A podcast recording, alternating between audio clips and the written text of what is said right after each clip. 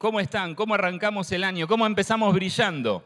Hoy quería continuar un poquitito con la última predicación del año que compartimos. ¿eh? Para aquellos que se la perdieron o no pudieron, tenemos la grabación ahí en, las transmisiones en vivo del 27 de diciembre, donde hablamos que Dios nos estaba invitando a brillar. ¿sí? Así que esta predicación la vamos a hacer con Matías, mi coequiper acá. Así que vamos a arrancar. Y la idea era brillar y la idea es que brillemos y 2021 tenemos que brillar. Y el pasaje que tomamos era de Isaías 58, del 5 al 12, habíamos compartido, después léelo vos eh, en tu casa. Eh, pero quería repasar algunas, los puntitos que vimos rápido porque quería sumar dos puntos más que Dios me dio para compartir. Así que eh, hablamos sobre cuatro puntos. Vamos a arrancar con el primero. Un versículo que habíamos leído, entonces brillará tu luz como el amanecer y tus heridas sanarán muy pronto, tu rectitud irá delante de ti y mi gloria te seguirá. Entonces brillarás. ¿Cuándo entonces? Y ahí resulta que este pasaje, eh, Dios estaba hablándole al pueblo a través del profeta, porque dice que el pueblo hacía ritos religiosos, eh, de ayunar y demás, pero era todo costumbre, era todo religión y su corazón no era de acuerdo al corazón de Dios. Entonces Dios les dice, ¿sabes cuál es el verdadero ayuno que quiero? Y ahí les empieza a nombrar un montón de cosas que tienen que ver con estar pendientes del prójimo, con cuidar a nuestro prójimo, con ayudarlo, con ser luz. Entonces dice, si, no, si ustedes como mi pueblo hacen eso, entonces brillarán. Y ese es el desafío que tenemos hacer lo que Dios nos indique para brillar. Y rápidamente vamos a ver los cuatro puntos que compartimos. El primero es, la iglesia no va a volver. Sí.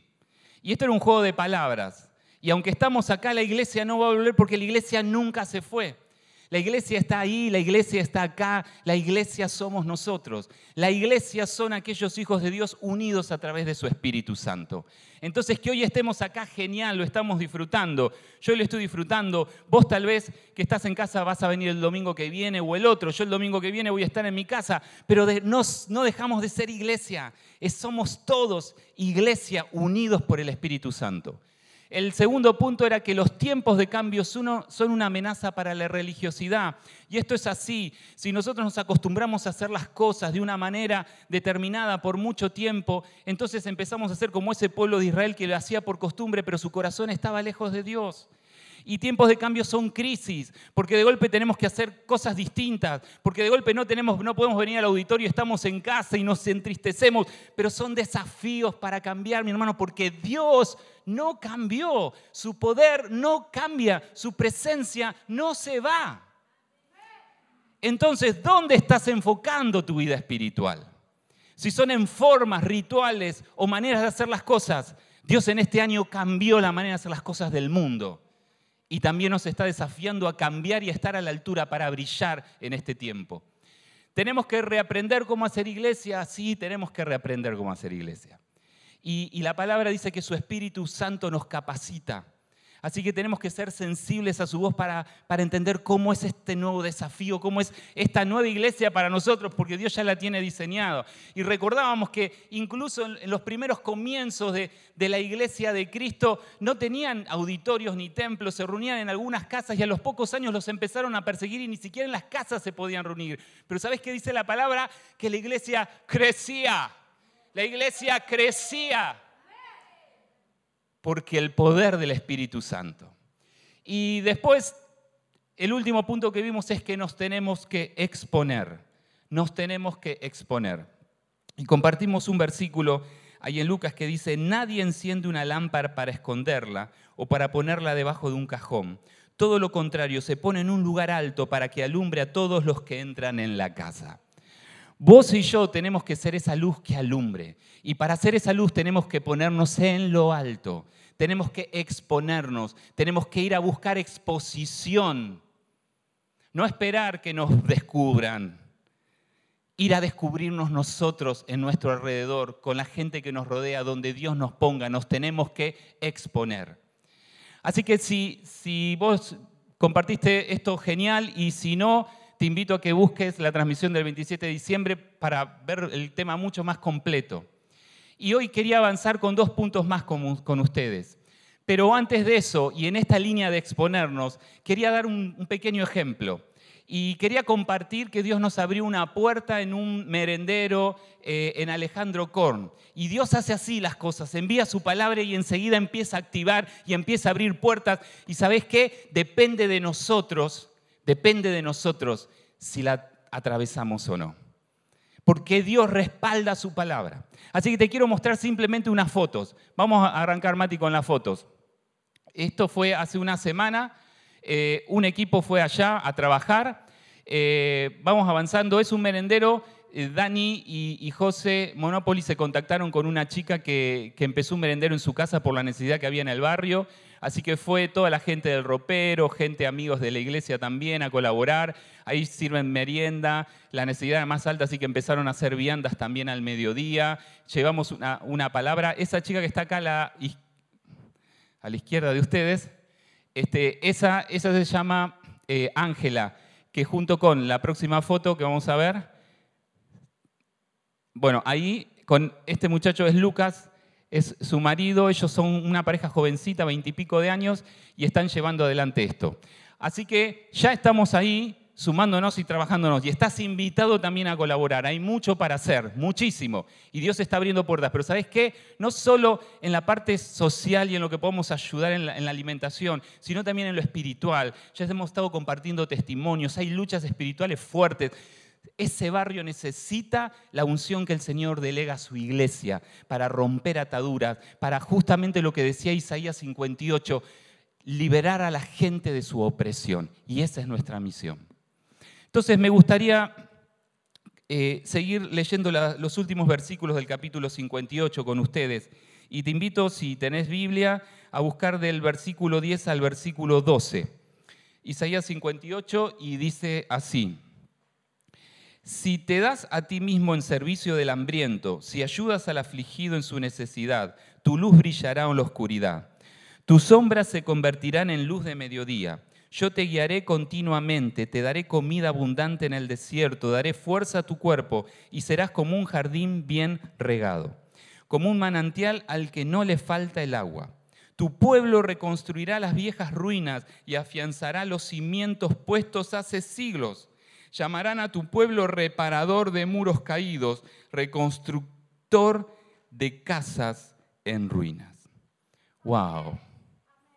Este es un pasaje tremendo. Y la verdad que pido al Espíritu Santo que nos auxilie para poder comprender la profundidad de esto. Acá está hablando sobre restaurar y, ser restauradores. La palabra eh, significa también, o tiene el significado de albanil. Así que dice que somos albaniles. ¿Cómo te llevas con la cuchara? Bueno, yo les comento algo. Yo a los 16 17, 18 años, uno de mis primeros trabajos fue de peón de albanil. Había una familia acá de la iglesia que algunos conocen, don Daniel Valledor, y él con sus hijos tenía una pequeña empresa de constructor. Y entonces me acuerdo un domingo, miren, me lo tengo acá en la mente porque era un domingo en la noche, estábamos en el otro templo, terminábamos eh, la reunión, estábamos afuera y de golpe escucho y viene eh, Walter, que es el hijo de Daniel, me dice, Gabriel, ¿te interesaría trabajar? Y yo justo estaba orando por trabajo.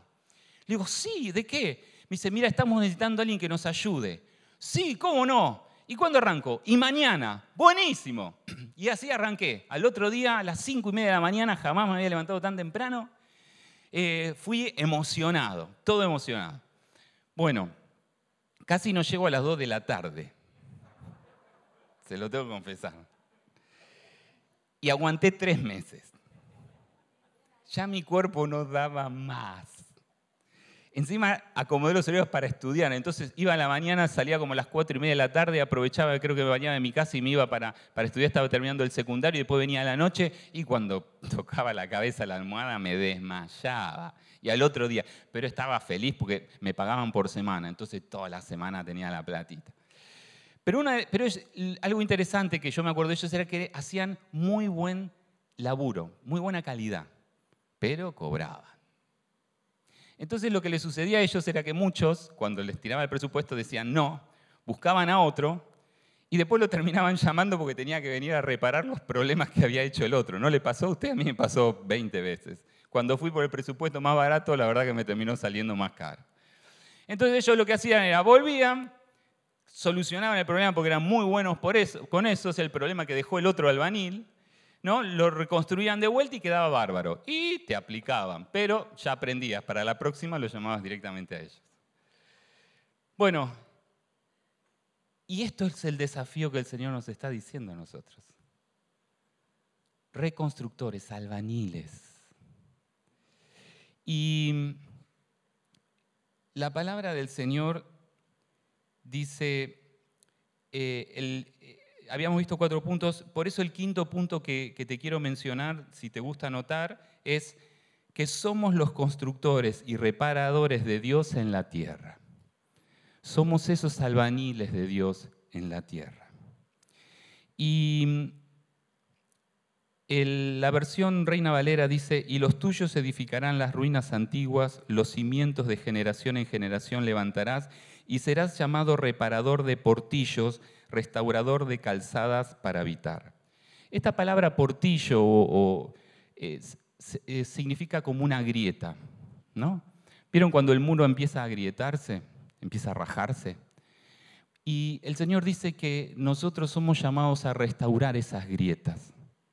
Entonces me gustaría compartir con ustedes dos miradas sobre esto. La primera, una mirada interna sobre la iglesia, sobre nuestro cuerpo, porque nuestro cuerpo tiene que estar bien, nuestro cuerpo tiene que estar unido. Y como siempre decimos, el hecho de que estemos unidos no quiere decir que pensemos igual, pero tenemos que estar unidos. No tiene que haber grietas entre nosotros. Ese portillo, esa grieta en un muro, en, ese momento eh, donde el profeta hablaba, el muro era fundamental porque era protección para la ciudad era la única manera de protegerse. Entonces, alrededor de las casas hacían un muro alto, entonces los enemigos no podían entrar. Pero, eso, pero cuando te venían a atacar, lo primero que hacían los enemigos era dar una vuelta por el muro para ver si había alguna grieta donde empezar a atacar. O si encontraban alguna grieta de noche para meterse, porque eran muros grandes, y llegaba a pasar una persona para meterse e invadir la ciudad de noche. Entonces, es importantísimo no tener grietas. Y cuando hablo de grietas acá, eh, eh, en esto, tal vez, tal vez me estoy refiriendo a eh, heridas, rencores que podamos tener, alguna herida de algún hermano, alguna situación. Y también estoy hablando de indiferencia. Porque sabes que muchas veces nos acostumbramos a venir al auditorio y como nos veíamos acá, bueno, uy, está vivo, uy, está vivo, listo, genial. ¿No? Y ahora no nos vemos y la verdad no sabemos si estamos vivos. ¿Y cómo sabemos? Bueno, por ir por las redes sociales, pero si no sos amigo, ¿qué te queda hacer? Y llamar y preguntar, ¿estás bien? ¿Cómo estás? ¿Cómo está tu familia? Pero cuando somos indiferentes, eso no sucede porque nos da lo mismo. Y no nos tiene que dar lo mismo, porque somos iglesia. Tal vez no podamos llamar a todos, pero hagamos el esfuerzo porque esto también es, un hábito que podemos adquirir, de estar pendientes del hermano. Tenemos que cerrar las grietas y la indiferencia puede ser una de ellas. Entonces, fíjate, esto es más, Jesús va más allá y ahí en, Mateo 5, 23, 24 dice, por tanto, si traes tu ofrenda al altar y allí te acuerdas de que tu hermano tiene algo contra ti, tiene algo contra ti, él, no vos, sino él hacia vos, deja allí tu ofrenda delante del altar y anda reconciliate primero con tu hermano. Pero si yo no tengo nada con él, él es el que tiene conmigo. No, importa. Deja tu ofrenda, anda vos primero. Reconciliate vos. Pero si yo no tengo nada, anda vos y reconciliate primero con tu hermano. Y entonces ven y presenta tu ofrenda. ¡Wow! O sea que no es si yo me siento bien con todos solamente. Es si yo me entero que alguien, o querí sin querer a alguien, o que tal vez alguien tiene algo conmigo, no es que tengo que esperar que el que tiene un problema venga a hablar conmigo. Soy yo el que tengo que encarar. ¿Te das cuenta? Siempre el Señor va un paso más allá. Y esto es fundamental para que no haya grietas. Otra, otra acepción de esta idea que tiene que ver con, con esto de, de reconstruir de generación en generación, decía un comentarista, es un nivel más personal y, en un nivel más personal y espiritual el edificar las ruinas antiguas significaría el enseñar a las nuevas generaciones la fe y la doctrina de sus antepasados pioneros. Los cimientos de generación en generación levantarás, decía la palabra. Podría significar que cuando se le enseña la verdad a un niño, no solo la verdad le bendice a él, sino también a sus hijos y nietos por muchas generaciones venideras. Somos albaniles, somos albaniles de nuestra familia, somos albaniles de nuestros hijos. Y si no lo somos, está viendo una grieta en nuestra familia, está viendo una grieta en nuestra, en nuestra iglesia. Y es responsabilidad nuestra, hermano. Es responsabilidad nuestra. La otra es una mirada externa. Esta era un poco interna, la otra una mirada externa. Y el pastor nos comentaba justamente la, semana pasada, el, pastor Hugo decía que eh, una de las, de las palabras que identifica más nuestra sociedad en este momento es la grieta, ¿no? La brecha, la grieta, cómo estamos hablando del tema. Y es así. Pero ¿sabes qué? El Señor nos puso de albanil para esto. El Señor nos puso para reconstruir esa grieta, para taparla, para cerrarla.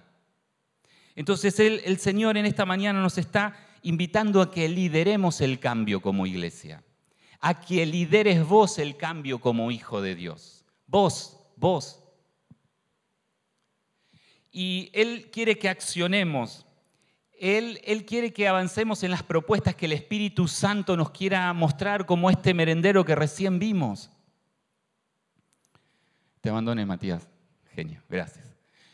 Como recién vimos, es una manera de edificar, pero hay muchas más. Tenemos en comedor en la iglesia, es una manera de edificar, pero hay muchas más. Porque no depende esto solo de que la iglesia arme un proyecto y vos te puedas sumar. Esto depende de una responsabilidad personal tuya y mía como hijo de Dios. Somos parte de una iglesia, nos vamos a apoyar, pero el desafío, la palabra, el llamado es personal sobre cada uno de nosotros. Entonces el Señor quiere que lideremos este cambio. El Señor lo que quiere es justamente que no nos pongamos a defender lo que pensamos, sino todo lo contrario, que armemos propuestas para acordar con otros que incluso tal vez piensan distinto a nosotros. Dice ahí en, en Mateo, dice, bienaventurados los pacificadores porque ellos serán llamados hijos de Dios, bienaventurados los pacificadores. Mirá, de grieta sabemos un montón. En el deporte estamos a full. Yo soy de Boca. ¿Quién es de River acá? Bien, Dios te bendiga igual. Y así, así arrancamos. Y sí, estamos en la sangre. Pero dígame la verdad. Yo soy de Boca, ¿no? Pero dígame la verdad. Cuando sale la celeste y blanca a la cancha contra Brasil. Y Abondancieri me ataja yo digo, genio. Genio, Abondancieri, que es el arquero de River. Genio. Armani, perdón, gracias. Armani, vuelvo a Armani por Armani está, discúlpeme. Si Armani ataja un penal o ataja a alguien, genio Armani. ¿Está bien? O sea, decir es viejísima, perdón. Me tení de blanco, pero se ve que... Bueno, y es así, ¿por qué? Porque nos unimos. Entonces en los proyectos nosotros tenemos que liderar acciones que nos unamos que aunque el otro sea de otro cuadro, podamos hacer cosas en conjunto, porque estamos llamados a ser los albaniles del Señor y reconstruir las grietas que tenga la sociedad. Amén. Y esto es para vos y esto es para mí. Esto es un desafío para la iglesia, pero quiero que quede claro que es para vos y para mí, para Gabriel Nonini. Yo tengo un llamado, porque tengo gente alrededor, tengo lugares alrededor donde hay grietas y el Señor me llamó a mí, a Gabriel Nonini, a reconstruirlas. Y así a cada uno de ustedes.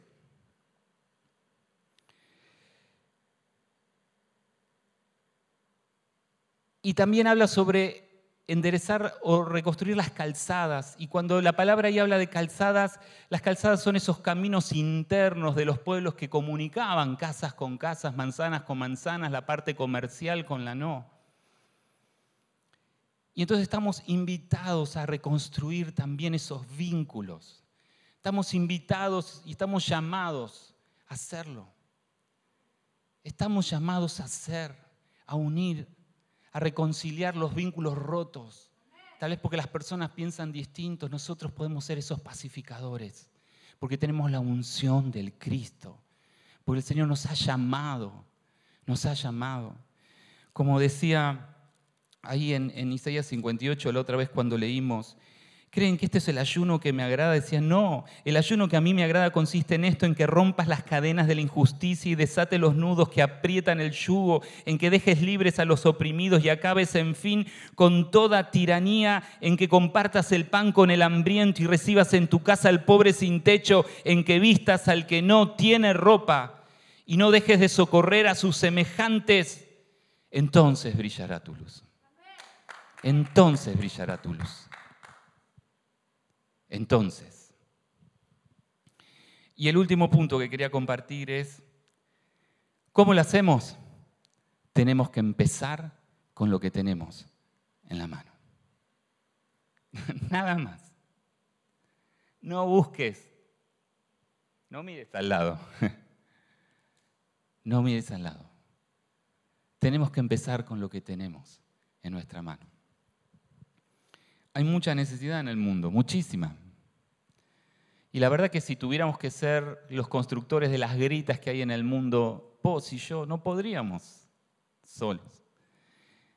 Millones de personas mueren de hambre, millones de personas hoy tienen COVID, millones de personas están pasando por situación, miles y miles de refugiados en el mundo. ¿Qué hacemos? Si, si podemos pensar eso nos explota la cabeza. Pero Pablo, que era un tipo tremendo que evangelizó la mitad del mundo, que eh, eh, fue impresionante lo que hizo, que podemos ver en la palabra, él había adquirido una sabiduría.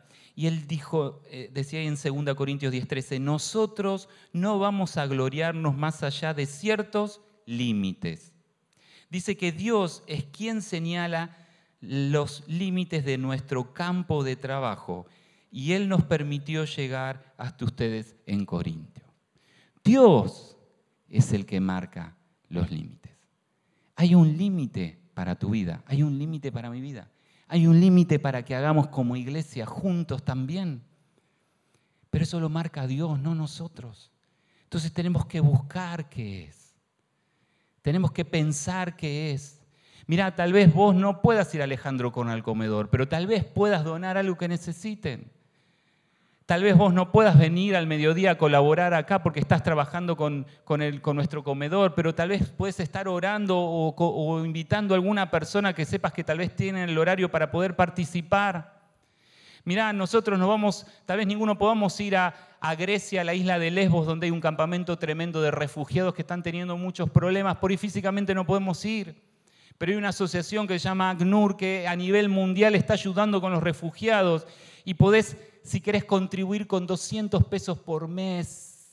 Y 200 pesos por mes no son nada para vos ni son nada para mí. Creo que tampoco puede representar mucho 200 pesos eh, en, Europa donde se manejan con el euro.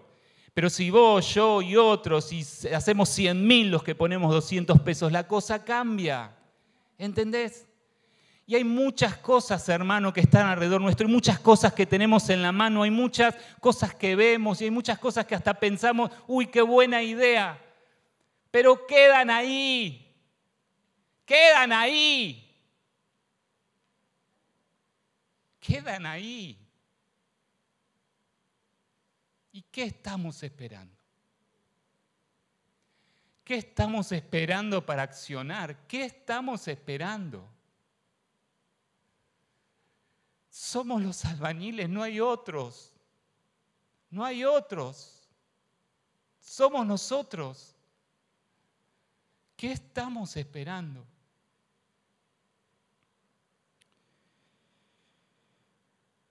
Dios le dijo en Éxodo a Moisés, ¿qué tienes en tu mano, Moisés? Él vivió con una vara de almendro, vivió, y para él siempre fue solo una vara de almendro, hasta que Dios le dijo, ¿qué es lo que tenés en tu mano? ¿Eh? Esto. ¿Eh? Sí, Moisés, eso. Y así Dios liberó un pueblo de los egipcios.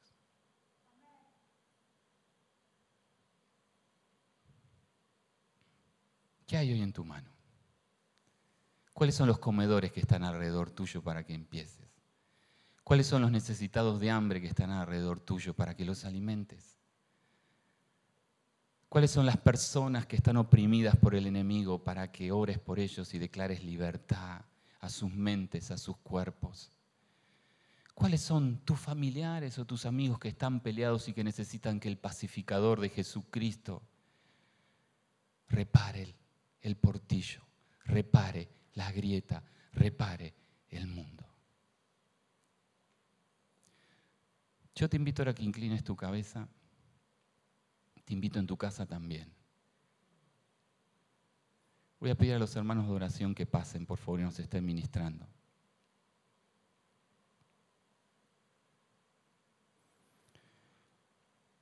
¿Qué tienes en tu mano? Dios le dijo y le mostró. Y se dio cuenta. Si Dios habla a tu corazón esta mañana,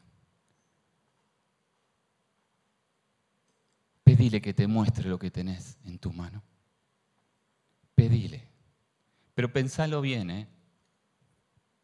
Porque si te lo muestra y después no va a pasar nada, no sirve.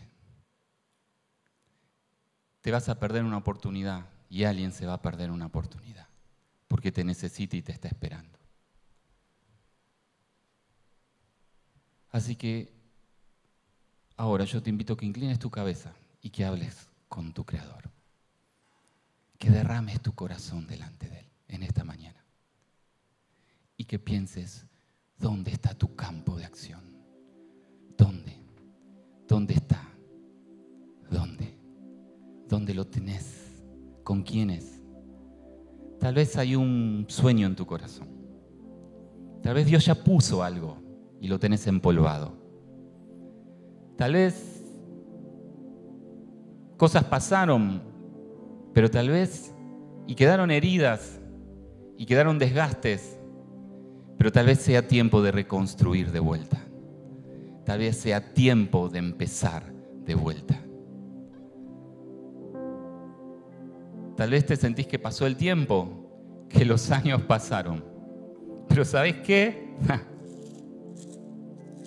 ¿Sabes qué? Él nos dice en el versículo 11, yo te guiaré continuamente. Yo te guiaré continuamente. Te daré comida abundante en el desierto, te daré fuerza a tu cuerpo, te voy a dar los recursos que hagan falta. Yo te voy a guiar y te voy a dar los recursos que hagan falta. No tengas miedo. No tengas miedo. Encará, no tengas miedo. No tengas miedo. Él va adelante. y serás como un jardín bien regado. Vamos a florecer, vamos a hacer esas flores hermosas. La gente se va a parar para mirarnos porque va a haber algo tremendo en nosotros. Como un manantial al que no le falta el agua. Vamos a brotar agua para otros. Vamos a dar de tomar a otros. Vamos a dar de tomar a otros.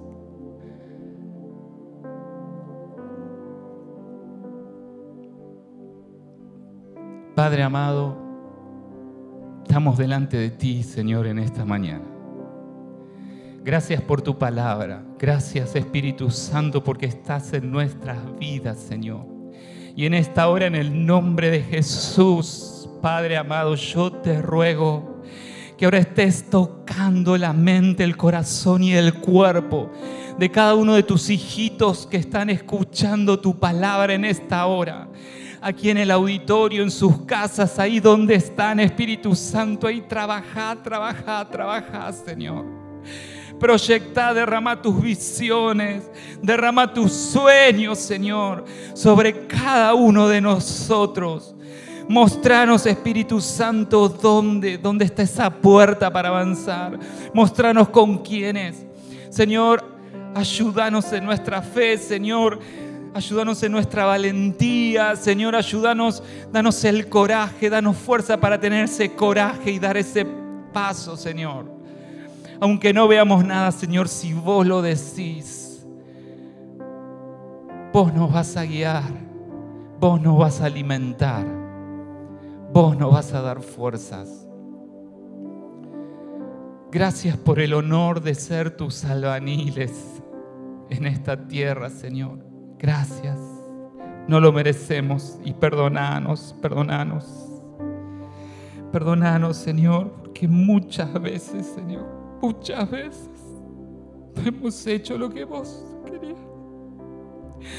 Muchas veces no hemos sido, Señor, esos albañiles que cerraban las grietas, Señor. Muchas veces hemos sido indiferentes a lo que nos pasaba alrededor y era nuestro llamado, Señor. Y hemos venido a tu casa a adorarte, Señor. Y me imagino que así como decías a tu pueblo que no querías ese ayuno, tampoco tal vez esa adoración donde veníamos a adorarte y nuestro corazón era insensible. Señor, insensible a tu voz, Señor, a tu voz. Gracias por tu protección. Gracias por cada hermano, Señor, que en este año ha luchado con el COVID, pero ha salido. Gracias, gracias. Gracias porque nos has sostenido, Señor. Gracias, gracias. Te alabamos, Señor. Te alabamos y te adoramos. Gracias porque tú eres bueno, Señor. Tú eres bueno. Gracias, papá.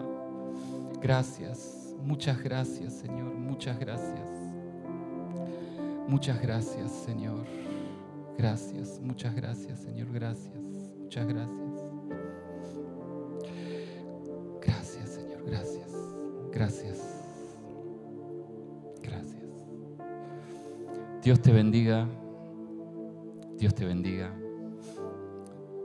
Les mando un beso muy grande de Patri también, es mi esposa. Gracias por sus oraciones, ella también estuvo bueno con COVID, pero ya está muy bien y está también que ya hizo guardia ayer, guardia mañana, así que por eso no nos pudo acompañar hoy, pero les manda muchos cariños. Y no seamos indiferentes, estemos atentos, ¿eh? estemos atentos a los que nos rodean. Si Dios te mostró algo, somos iglesia y vamos a proyectarnos en eso. No estás solo. Tal vez haya una tarea que tengamos que hacer solos, pero nos tenemos que apoyar en oración y en los dones que Dios nos dio. ¿Eh? algunos maestros, algunos evangelistas, otros apóstoles. Así que si Dios te marca algo, por favor, hacénoslo saber. Hacelo saber a tu líder. ¿eh? Porque somos iglesia, porque este año vamos a brillar y este año queremos atravesar todas las puertas que Dios nos abra, porque no es con nuestra fuerza. El Señor va adelante, el Señor tiene los recursos, el Señor tiene lo que haga falta. Amén. Amén. Si Dios te habló como a mí, te invito a que le demos un fuerte aplauso a nuestro Señor.